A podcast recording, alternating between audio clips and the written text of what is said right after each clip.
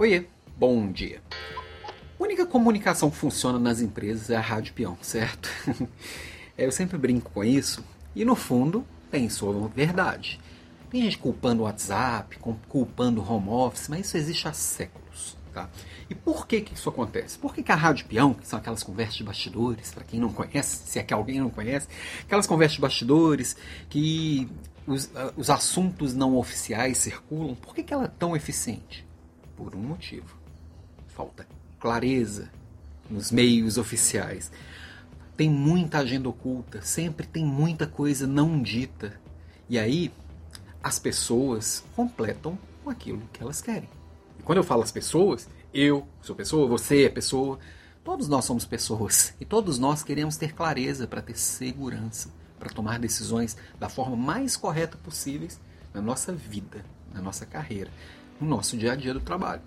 Então, quando falta informação, quando a informação não é clara e quando tem uma cultura de informação oculta que a gente vai descobrir só lá na frente, a gente fica o tempo inteiro tentando adivinhar, fica o tempo inteiro elocubrando e, e é impressionante como é que esses, esses completares de informação, a informação que é catastrófica, ela sempre ganha sempre ganha espaço, né? Igual programa policial, aqueles que até escorrem sangue, por que, que eles têm mais audiência? As pessoas gostam da catástrofe, gostam de chorar, gostam de reclamar. É do ser humano. Bom, eu não gosto muito de ficar resmungando da vida, não, mas o mais comum é que as pessoas esperem o pior.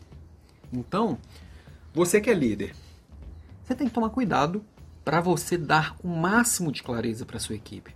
Vai eliminar a rádio peão? Óbvio que não, porque você não, nem você sabe tudo. Aliás, nem, nem a altíssima liderança sabe tudo.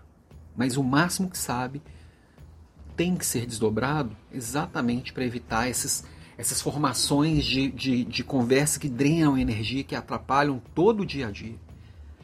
Então o líder, o WhatsApp pode ser um vilão? Pode. Desde que a gente saiba serviço de para poder é, é, o WhatsApp ele tem que estar a serviço de uma boa comunicação. Uma boa comunicação ela vai funcionar através de trocas. Um diálogo não são dois falando, são dois ouvindo.